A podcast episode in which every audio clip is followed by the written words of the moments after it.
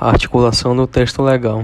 Sobre a redação de um projeto de lei, ela é dividida em diversas partes de seu corpo, começando com a articulação de assuntos de um ato legislativo. É apresentado com a abreviação art, seguido pela numeração ordinal até o nono. Logo após são usados os números cardinais e o texto vem logo depois da depois a, a numeração é chamada de caput. Em seguida temos os artigos, que é a parte desenvolvida em parágrafos ou incisos. Parágrafos em incisos, os incisos em alíneas e alíneas em itens.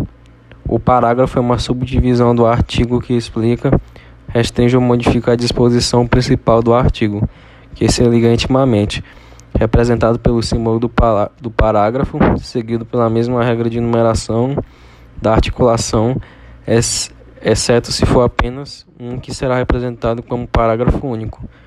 O inciso é um elemento classificatório do artigo e ou do parágrafo e é apresentado por algarismos romanos e é bastante utilizado quando há grandes enumerações no projeto de lei.